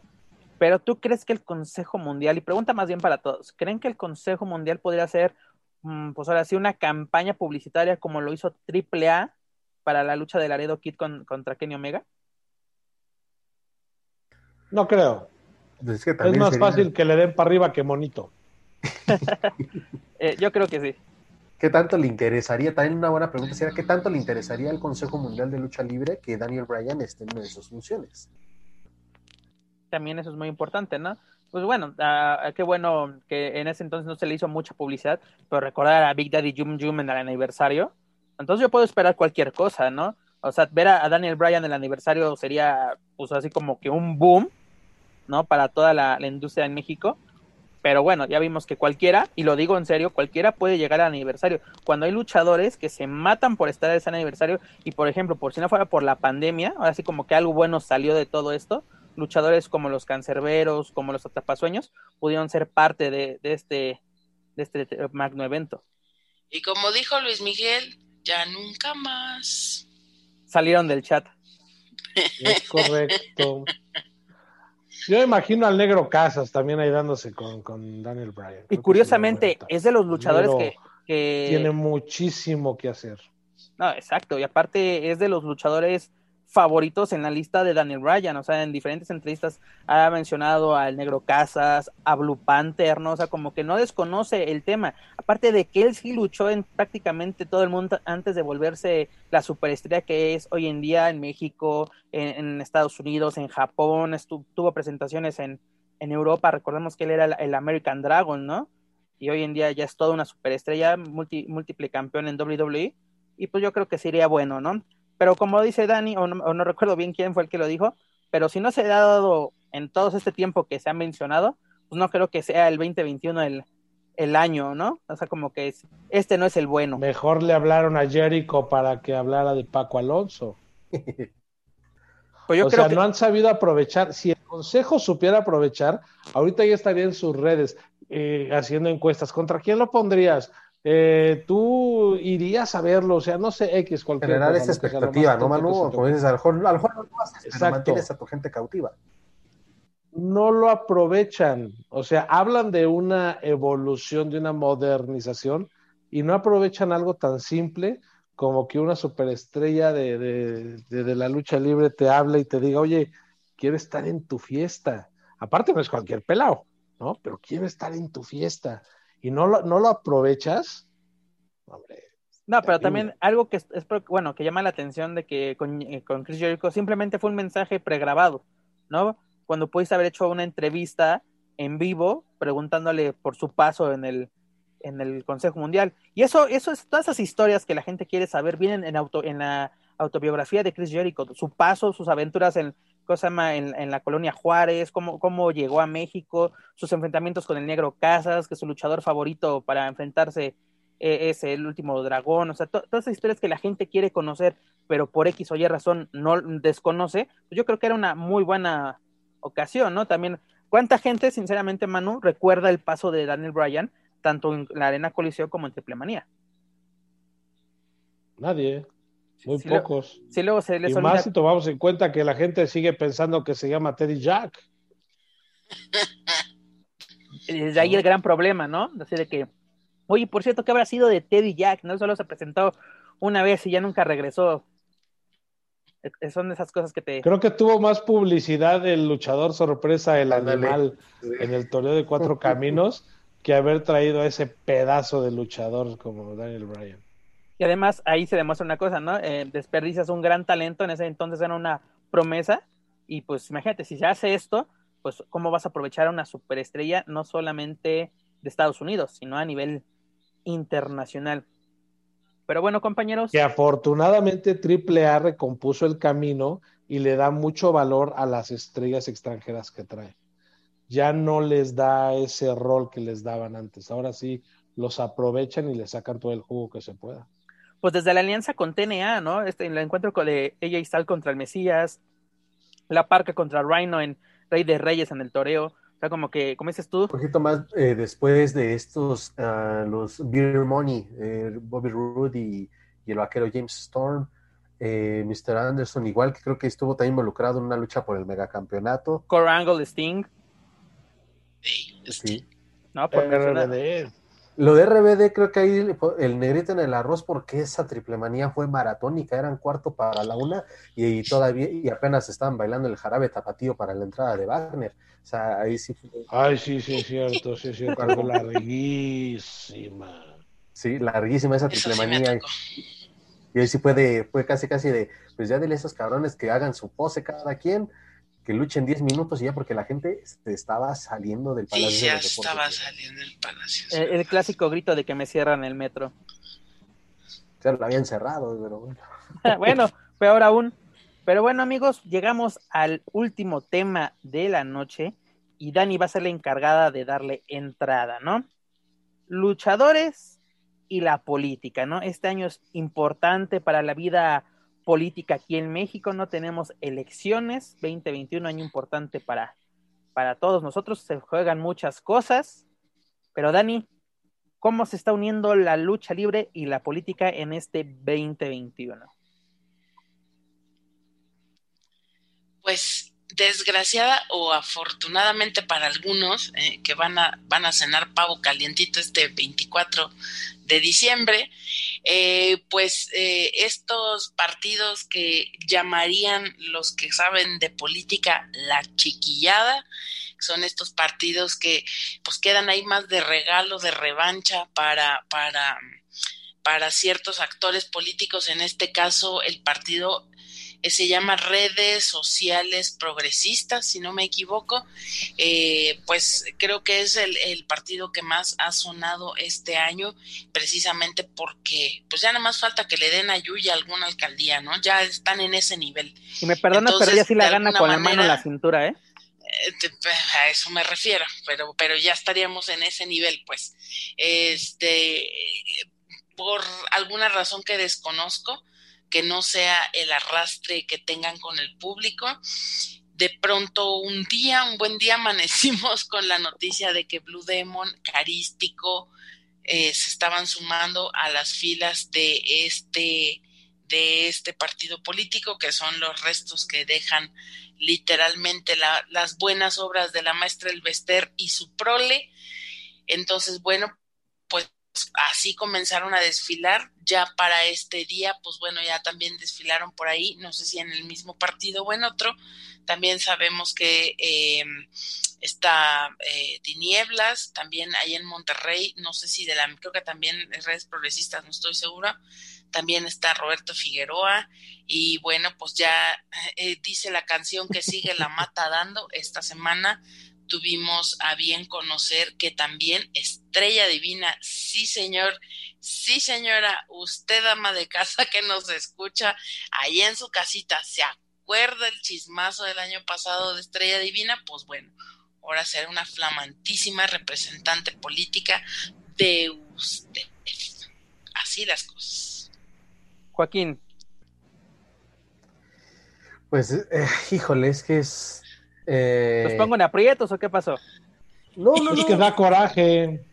No, no, para nada. O sea, es, sorpresivo porque, y escuchando una reciente entrevista que dio Mr. Tinieblas, que dio Tinieblas, este, decía que, ok, la gente está harta, ¿no? De, lo, de los políticos de siempre y por eso este partido quiere innovar, según invitando a gente del espectáculo o, gente que, que, es, que se identifica con, pues con, con, el pueblo, ¿no? Eso es un discurso creo que ya muy malgastado, ellos pueden tener estas, estas personalidades, tanto del deporte como del mundo del entretenimiento, quizá pueden tener las buenas intenciones, las buenas ideas, pero solo, me atrevo a decir, solo son imágenes, este no es un programa de política, pero solo son imágenes y después si llegan a quedar, quién sabe qué va a pasar o si les van a dejar trabajar. De verdad eso es, eh, creo que está hecho con las con buenas intenciones, pero no está bien ejecutado. Mira, luego se puede prestar a lo que, bueno, lo que tú comentas que se puede prestar a muchas cosas, ¿no? Como tú mencionas, este no es un programa político, pero hagamos memoria, ¿no? Este personaje, pues, popular que tuvo la política mexicana, Juanito, ¿no? Que gana la, la en ese entonces la delegación Iztapalapa y la que terminó gobernando fue otra persona, si no me equivoco, que era que, que, actualmente es la, es la alcaldesa de, de Iztapalapa, ¿no? O sea, como que no sé si tenga dos, ahora sí, dos reinados, por así decirlo, pero eh, se presta para muchas cosas, ¿no? ¿O tú qué opinas, mi estimado, estimado Manu? Híjole, en el tema de la política yo la tengo bien clara, quién sí, quién no, pero lo que sí es que todos son una bolsa de corruptos, mentirosos, buenos para nada. Para empezar, se supone que un político debe tener una preparación académica, ¿no? Yo no sé si Estrella Divina tenga una preparación académica, yo no sé si Carístico la tenga, si Blue Demon, si el señor Tinieblas la tenga. De que son ciudadanos hartos de lo que está pasando, ok, te la compro, pero al final del día todos sabemos que esos partidos no van a, no van a ganar nada, que son partidos satélites, que son partidos que nada más están para el presupuesto, que como tú dices son regalos para, para muchos perdedores de antiguas contiendas. Y al final del día, pues yo creo que la lucha libre siempre ha sido como el patito feo de los deportes, ya se ha visto inmiscuida en el espectáculo y nunca ha quedado bien parada la lucha libre. Tan solo Alfredo Adame le dio cátedra de llaveo a relámpago, ¿no? ¿Y qué te hace pensar También que va a ser candidato, ¿eh? A una diputación. Sí, no, no, un tipo misógino, asqueroso, de lo peor va de candidato a diputado, o sea, ¿en qué cabeza cabe? Pero bueno, mira, si Carmen Salinas fue diputada, ya cualquier cosa no me sorprende. Y hay algo que dicen los luchadores, y perdonen la expresión, dicen, ya cualquier pendejo es luchador, pues ahora ya cualquier pendejo es político. Dani, ¿por qué siempre la política voltea a ver a la lucha libre solo en estos tiempos? Dígase en elecciones. Yo, yo recuerdo mucho cuando fueron las elecciones pasadas, cuánta función de lucha libre no había en mítines políticos. Pues bueno, es, justamente lo que decíamos en un principio, ¿no? Es el arrastre que tienen con, con el público de a pie o de los que andamos en metro, bueno, ya no, este, o en las líneas que se pueden transitar. Las que nos dejaron. Eh, las que nos dejaron sin quemar. Yo creo que es por eso, es por el arrastre que tiene y también porque a pesar de que, de que somos los hijos bastardos de, del deporte y somos los hijos bastardos del, espectáculo, ¿no? Nadie, nadie se quiere echar esa bolita con la lucha libre. Jalamos, jalamos eh, sectores tan amplios como la cultura, como el deporte, como el espectáculo. Realmente tenemos ese, eh, eh, ahora sí que manejamos esas tres pistas cual circo que a veces es la lucha libre. Entonces, esa es, la, esa es la razón por la cual ellos acuden cada vez. Esta vez no va a ser solamente para, para una cuestión de, de, presentar luchas gratuitas para el pueblo, ¿no? Sino ya va a ser literalmente traerle a, a, la estrella favorita y del momento para que voten por ella. Realmente me parece apocalíptico lo que estamos hablando, o sea, me parece que ya es eh, ¿qué otro nivel más podemos bajar para seguir hablando de la política en México? O sea, llegamos a ese punto. No sé si ustedes recuerden, hace seis o doce años, no sé cuándo fue que sucedió, de una teibolera en Rusia, en Alemania o en no sé dónde chingados que se había lanzado también eh, y, así tal cual, porque la nota era esa, ella era teibolera allá y lanzó su candidatura y ganó, Entonces, eh, vamos, con, con su abismo de diferencia entre la preparación académica, pero, pero hoy estamos ahí, hoy estamos en el no me importa si estás preparado o no. O sea, literalmente este año la política va a estar hecha por prestanombres, ¿no? Ya, más claro ni el agua, señores, ya. No, y además, este, pues, como, cómo se presta, ¿no? Este deporte, espectáculo para, para hacerle el caldo, ¿no? Recordemos imágenes para la campaña de 2012, eh, recordar Atlantis con esta Josefina Vázquez Mota, ¿no? vimos a Mark Jindrak, mejor conocido como, Marco Corleone, ¿no? Está ahí levantándole a la, el brazo en señal de victoria y pues eso levantó mucha, pues mucha ámpula entre el público, ¿no? Porque exactamente... si ¿Qué me dices de Super Barrio? Eh, muy importante en los 90, ¿no? Sí, personaje que se hizo, se hizo muy famoso, en, si no me equivoco, ¿fue en el 94 o fue, o fue para antes? Fue en ese Inter, cuando justamente también Oroña comenzaba su, su desgarriate y la izquierda tomaba esa fuerza rebelde. es que yo sí tengo mi, bronca con la política. No, está bien. Y Manu, y además la prueba de ello, ¿no? Dani lo está diciendo, de que buscan, la, los partidos políticos buscan la forma fácil de llegar al, al, poder, ¿no? Eh, y el claro ejemplo es el vecino del norte, ¿quién tuvo, a quién tuvieron de presidente, ¿no? Me puede decir, era el actor de mi pobre angelito. Deja de eso, había gente que se decía, pues cómo no votar por él si ayudó a Kevin McAllister, ¿no? Es de señores, por favor, ¿no? Pero exactamente, era la estrella de un reality show el que llegó a la Casa Blanca y nos está demostrando si en la Casa Blanca, en Estados Unidos, ¿no? Se pudo esto. Aquí tenemos nuestro propio ejemplo en nuestro estado vecino, dígase Morelos, primero alcalde y después gobernador, el tres veces mundialista Cuauhtémoc Blanco, que aparte no sabe sumar. Siete más tres. Pues es que si le preguntas de libro se pone a llorar. Tenías que preguntarle siete más tres. Es lo que Pero no, no nos quejábamos que teníamos un presidente que no nos podía decir tres títulos de libro y luego tenemos, pues ahora sí, gobernantes que no saben ni hacer sumas. Es que es eso, no hay preparación política, no hay preparación académica dejen de quejarse porque el año que viene empieza Andrea Legarreta y Galilea Montijo. Entonces ya, ya, ¿a dónde vamos a parar? Dice el Buquino. Ya, ya. Manu, ¿tú crees? O no sabemos qué pueda pasar, vamos igual a especular. Pero ¿crees que se puedan asesorar correctamente al pues tener pues, la victoria, llegar a un cargo público? ¿Crees que se puedan asesorar? Porque si luego no se pueden asesorar para su propio trabajo, que son los encordados, pues ahora sí, ver por el bienestar de, una localidad son cosas totalmente diferentes. Si no puedes llevar el pan a tu propia mesa, yo creo que llevar el pan o ayudar a que la gente lleve el pan a la mesa es un poco más complicado. Pues es que imagínate quién va a estar en el gabinete para empezar, ¿no? O sea, Blue Demon Jr. es una persona inteligente, es una persona seria, no ha estado en escándalos, pero de allá que sepa gobernar, a que tenga idea de los presupuestos, de las obras. Obviamente, yo estoy 100% seguro de que no van a llegar a ningún lado, pero en el supuesto de que lleguen, pues obviamente va armado el gabinete que ya les van a llevar. Entonces, obviamente tienen que estar súper bien asesorados, que a mí se me hace raro que nadie asesore a López Obrador que nadie haya asesorado a Peña Nieto para que dejara de hacer tantas burradas. Entonces, si llevamos esa misma línea de que no los están asesorando, pues Dios guarde la hora. Es también puede ser la opción de sí los asesoran, pero no hacen caso, ¿no? Al final ellos son los de La, última, palabra. Y es lo que también este, decía hace rato, ¿no? Eh, son la simple imagen en un remoto caso de que cualquiera de estos personajes llegue a quedar en algún puesto, eh, sí van a tener quizá gente con experiencia en la política y le van a decir, no, este, tú no hagas nada, tú nada más eres la imagen, sí, tú eres el, el chingón, pero nosotros somos los que vamos a mover y a repartir el pastel.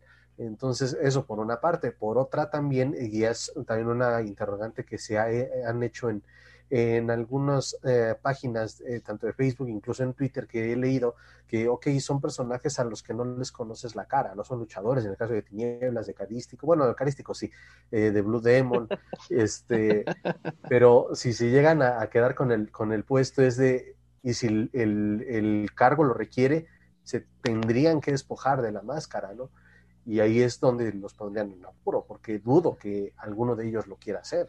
no quieren, se supone que hay un vacío legal donde nada más se la tienen que quitar ante las autoridades del Instituto Nacional Electoral.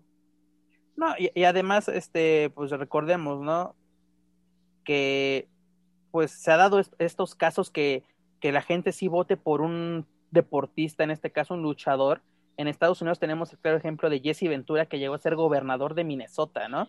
Y exactamente, un luchador que fue una superestrella en los 80 y 90, llegó a ser un político importante en su estado.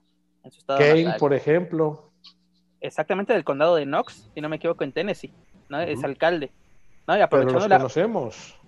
Exacto, sí les conoces la cara, aunque sean se han dedicado a la industria de la lucha libre. No, pero qué chistoso, perdón que te interrumpa Joaquín, que exactamente, Manu lo señalas muy bien, hay un vacío legal, ¿no? Pero imagínate, si a, este Ángel Garza, siendo el hijo del ninja, este, en, el programa este de multimedia le hicieron quitarse la, la máscara, ¿no? Porque está en un en reality para conseguir pareja, pues ahora sí que como qué chistoso que tenga reglas más, más estrictas, este, multimedios. Multimedios que la política mexicana, ¿no? También yo me, yo me acuerdo cuando Blue Demon Jr., aprovechando que él también es candidato, estaba en un programa, no me acuerdo si era de Univision o Telemundo, que era el de Mira quién baila. baila. que, le, que querían, uno de los jueces exigía que se quitara la máscara porque no sabía si era el mismo bailarín semana a semana, ¿no? Así como que dices, no es posible que haya reglas más estrictas. Que al final no pasó nada, ¿no? Que también fue más para, para sacar rating, pero es más chistoso que, es muy chistoso que hay reglas más estrictas en programas de televisión que nuestra propia política. Y por ejemplo. Es correcto.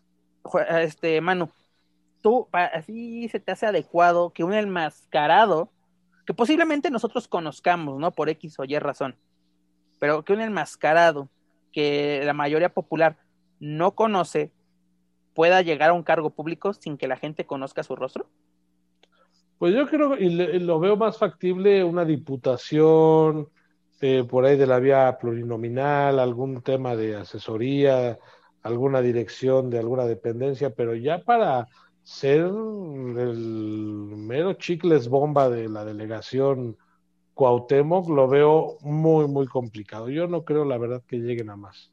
Por ahí los que van para diputados algo así, pero ahora, la guerra sucia en la política es durísima. A todos los que están en campaña siempre les sacan los trapitos sucios. Imagínate lo que va a pasar ahora si llegan a sacar, que aparte es muy reciente, lo de la difusión de packs de este eh, Estrella Divina. ¿No? O sea, ¿de qué me vas a hablar? ¿De moral? ¿Me vas a hablar de principios cuando tú los has roto N cantidad de veces? Entonces, va a estar muy divertido. Lo, el golpeteo va a estar durísimo porque obviamente la política cada vez más se convierte en un circo, dejó de ser ese rubro serio para convertirse ahora en un nido de payasos como el güey es el de Monterrey, este Samuel García, ¿no? Pobre, pobre tipo. Entonces, creo que viene, viene un año de muchas notas para nosotros y de fracasos electorales para los que están ahí contendiendo. Dani, para cerrar este tema. Híjole, pues respecto a lo que dices de los enmascarados, creo que la ley tiene que ser muy clara. Yo no me imagino que ningún otro partido estuviera de pronto, o sea, no, no, no, no, por más que quiero pensar, no me imagino de pronto al PRI llevando un enmascarado, ¿no? O sea, la verdad es que, híjole, dejemos de comportarnos ya como como una sociedad adolescente, ¿no? Y pareciera que carajo, o sea, yo cada vez que pienso en Sergio Mayer me acuerdo de la bolita y el que te la pongo y digo, no mames, ese cabrón, o sea, yo no dudo que, sepa y no dudo que tenga los conectes porque aparte su suegro era Jaime Camil, ¿no? Que bueno, ya falleció el señor, pero pues ahora resulta que una fichita, pero de las chingonas en la política y, y, y en otros quehaceres mexicanos, pero pues, ay caray, o sea, ya esto me parece de verdad ya el colmo, o sea, el colmo, el colmo. Muchos, por muchos años yo decía, bueno, cualquier pendejo escribe un libro y de pronto te encontrabas en Sams con los libros de Yuya y tú decías, no mames, o sea. Los de Jordi Rosado, ¿no? o, sea, ya es como que, güey, tengamos tantita dignidad como pueblo. Y pues la neta sí es estar, al final, miren, lo que partidos como este que no van a pasar a nada más que a estar mamando dinero del erario público, es eso. Quieren, quieren estar causando polémica, lo están haciendo. Desgraciadamente, eh, pues no va a pasar de que haya sido un buen negocio para los luchadores involucrados, pero me parece una burla, me parece innecesario y que también de eso te habla que la gente, la sociedad está tan desinteresada en la política por todo lo que está sucediendo y por lo que ya ha sucedido con los partidos políticos, ya esta gente está hasta la madre, entonces la única forma de llegarles es a través de, gente que, que no está ahí, que, que, no, que no tiene una vida política, sino más bien tiene una vida al exterior y es la única forma de hacer conexión con el votante, porque de ahí en más yo la verdad veo difícil. Eh, eh, digo, plantemos este escenario. Eh, COVID no se va a acabar en, de aquí a junio, julio, que son las elecciones. ¿Ya pensaron en eso, hijitos míos? O sea, ¿qué va a pasar? ¿Van a volver las votaciones en línea? ¿O es que acaso el gobierno va a decir, ah, porque pues por ahí se podría venir un bonito putazo?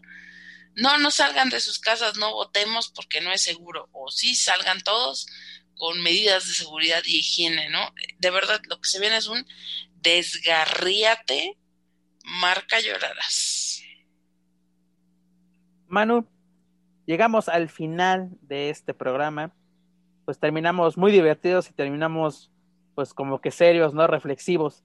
Pero ¿qué te quedas en esta edición número 38 de Luchas en el Weekly en español? De verdad me quedé pensando en cómo sería la vida de la delegación Cuauhtémoc con Carístico como alcalde. De verdad, no lo... Es basta, dije, ya no va a poder terminar sus luchas con foul. Tiene que dar ejemplo de moral y de buenas prácticas. Pero bueno, al final creo que programa tras programa siempre damos la nota de los extranjeros, de los mexicanos en el extranjero y, la alegría que nos da y que siempre estamos hablando de nuevos logros tristemente hablamos en México payasadas, ¿no? Como esta, que están luchadores inmiscuidos en la política. Eh, no, fatal, la verdad es que se vienen meses muy, muy divertidos para nosotros por todo lo que, lo que va a pasar. Yo te aseguro que van a salir una de trapos, hijos regados, este, violencia doméstica y, y demás. Pero bueno, fue, fue un buen programa que sí, de, verdad me dejó pensando mucho en cómo sería la vida con, con este Estrella Divina encabezando la, la marcha gay y hablando de buenas costumbres y de moral. Joaquín, del, mucho o poco tiempo que pudiste estar con nosotros, ¿qué te deja esta emisión? Pues que tengo que empezar primero a buscar otras rutas para llegar a tiempo. Muy importante. Pues, primero que nada. Y este, pues no, hombre, pues como siempre, en un gusto interactuar con, ustedes sobre estos temas de, lucha libre. Eh, ojalá que el fin de semana sea un Royal Rumble muy bueno, del cual podamos hablar bien en la próxima edición. Ya anunció su, entrada. Así es, y está, efectivamente estará y Edge, y también ver que este, bueno, cómo estará el, eh, cómo se va a desenvolver Dominic, eh, Rey Misterio, eh, Garza, que seguramente también va a estar. En fin, que sea un buen fin de semana para los mexicanos y también los que estén en otras, eh, en las otras empresas, en All Elite, en Ring of Honor, pues que la sigan rompiendo, que sigan poniendo el nombre de México en alto. Y pues es que ahí está, ahí, está la nota hoy en día de, al menos de nosotros aquí en Lucha Central Weekly, a, seguir destacando o también cuando sea necesario este, criticar o cuestionar las actuaciones de los mexicanos fuera de, nuestro país. Rápidamente, ¿quién es tu favorito para el Royal Rumble? Mi favorito para el Rumble, eh, Cesaro. Exactamente. Este, Manu, o tú te, sigues, quieres la sorpresa. No, yo creo que eh, por las estadísticas Cesaro, aunque puede haber algo ahí con Edge. Lo dudo, pero voy, voy con Cesaro. Rápidamente, recordemos que la declaración de Edge es que quiere precisamente ganar el Royal Rumble para regresar a WrestleMania y recuperar lo que le, lo que le pertenece, ¿no? Esas fueron sus palabras en la pasada emisión de Monday Night Raw. Dani. Sí, y ya también, perdón, Pepe, para el femenino, yo creo que el Royal Rumble femenino va a regresar Ronda Rousey y se lo va a llevar pues yo creo que se lo van a dar a Alexa por, el, por todo lo que se está llevando a cabo. Que no lo necesita, sinceramente, ya ha sido multi, multi, múltiples veces que se llama, múltiples veces. Mientras no se lo gane Bailey, yo todo bien. También hay una posibilidad, pero bueno. Dani, ¿con qué te quedas con esta emisión? Pues eh, se viene un fin de semana interesante, se viene un fin de semana internacional para, para muchos luchadores. Yo creo que eh, tenemos que estar pendientes de, de, todo esto que va a estar sucediendo. Ojalá que tengamos muchas notas, no solamente de resultados, sino de que, que, que haya mucha, mucha buena información acerca del desempeño de los mexicanos en, en este fin de semana. Y pues bueno, vamos a, a seguir eh, yo por favor ya sorpréndeme ya no ya ya no quiero jugarle al sorpréndeme febrero ya ya paremos de mamar un rato este por favor porque ah, nada más falta yo ver a qué monito como ah, para, contendiendo alguna diputación. Entonces ya diputado que monito desde mi trinchera desde aquí tiene usted mi voto de una vez se lo digo. Entonces pues bueno ya yo ya eh, eh, Mira, si yo pensaba que había perdido mi capacidad de asombro, este año me la está devolviendo a pulso. Pero bueno, amigos, llegamos al final de esta emisión, pero antes de retirarnos los invito a que escuchen toda la programación que tenemos en Lucha Central Podcast Network, entre ellos nuestro programa hermano La Mesa de los Magros con nuestros amigos Daniel Herrerías y Manuel Extremo. Recuerden que pueden ver en vivo todos los miércoles en punto de las 10 de la noche, tiempo de la Ciudad de México este programa en vivo a través del fanpage de Facebook La Mesa de los Márgaros Mana. Esta semana, ¿a quién van a tener de invitado? Pues nada más y nada menos que... Al próximo presidente municipal de Teotihuacán. gobernador del Estado de México. Al, al, al ferviente este, defensor del, del viejito cabeza de algodón, nada más y nada menos que el cibernético.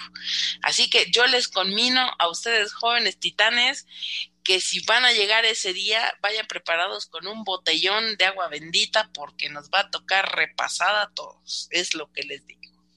Es correcto, no se pueden perder la participación del Mayman, del dios de la lucha libre en la mesa de los Margos. Ya lo escucharon amigos, no se pueden Chairo Mayor así es, no se pueden perder este divertido y polémico podcast. Recuerden que todo nuestro contenido lo pueden encontrar a través de Spotify, iTunes, Speaker y YouTube. Por favor, suscríbanse, clasifíquenos, pero sobre todo compártanos a través de sus redes sociales para así poder llegar a más fans y amantes de la lucha libre, tanto en México como en otros países. También los invitamos a que nos sigan a través de Facebook, Twitter, Instagram y YouTube. Búsquenos como Lucha Central.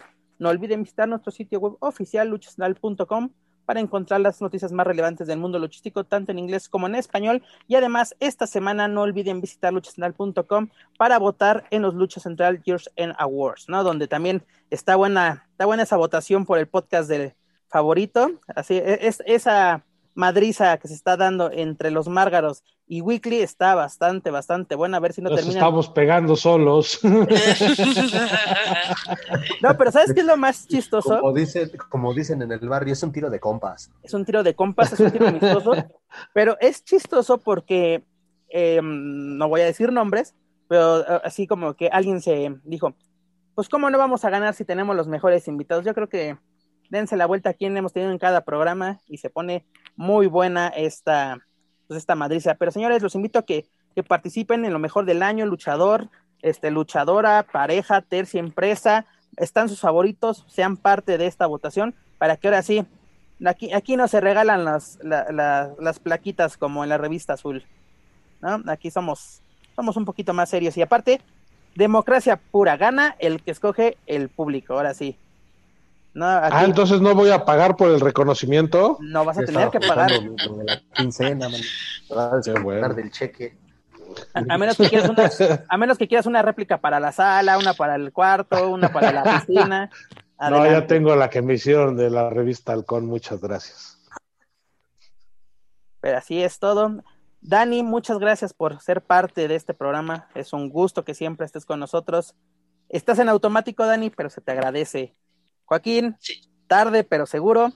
Manu, un gustazo como siempre platicar con, contigo y pues ahora sí tus atinadas cosa me menciones, ¿no? Sobre todo en la política. Me gustaron mucho, la verdad, que ahora sí no estamos todos totalmente de acuerdo porque pues, ahora sí como qué sería de este, este programa si, si todos fuéramos de, ay, sí, vámonos todos juntos de la mano. Pero Nada de eso se trata. Esto es todo por nuestra parte. Yo soy Pep Carrera y desde la Ciudad de México me despido de todos ustedes. Nos escuchamos en la próxima emisión de Lucha Central Weekly en español. Hasta la próxima. If you're listening to this and you haven't visited luchacentral.com, it's time to do it. Luchacentral.com is the online home for Lucha Libre, where you can get all of the top news in English and in Spanish. Find the best curated video content and original content not seen anywhere else. Find when Lucha Libre events would be happening in your area. Find photo galleries from top photographers covering Lucha Libre around the world from weekly polls to annual awards. Seen and read by top executives in all of the major Lucha Libre promotions across the globe. And on top of that, it's free. LuchaCentral.com, your centralized place for all things Lucha Libre.